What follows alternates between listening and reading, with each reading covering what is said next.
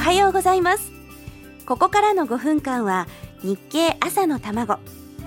世の中で生まれているものと言葉と出来事に経済というスパイスをかけて会社に行くのがきっと楽しくなるそんな話題をお伝えできるよう頑張ります。お相手は林さやかです。この番組は聞けばわかる読めばもっとわかる日経日本経済新聞がお送りします。改めまして林さやかです。先週から始まりました日経朝の卵。世の中で生まれている小さな卵のような出来事や流行り物からこの不況を乗り切るヒントが見つかるよう心を込めてお伝えしていきます。2週目が終わろうとしてますがまだまだ不慣れで緊張の中やってます。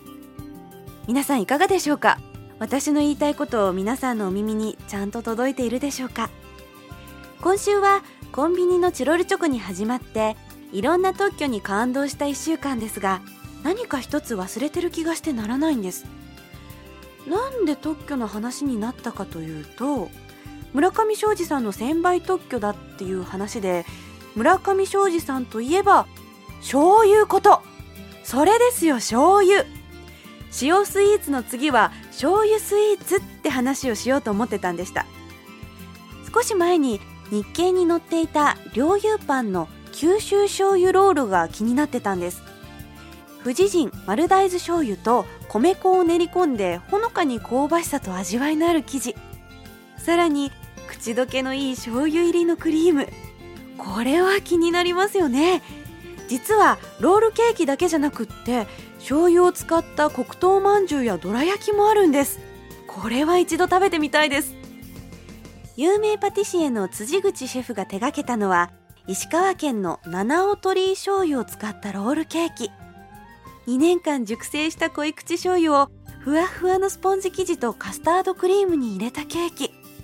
これは食べてみたいです。東京出張のお土産にこんなの買ってきてくれる上司がいたらもう絶対受けますよね。一方ネスレが出したのは受験生の友達キットカットの醤油味。もちろん醤油キャラメルも登場してますしアイスクリームにかける醤油なんてもう定番になってます。不思議ですよね。いろんな甘さを求めて行き着く先がお醤油。でもきっと難しく考えることはなくて気軽に試してみるのが大事なんだと思います。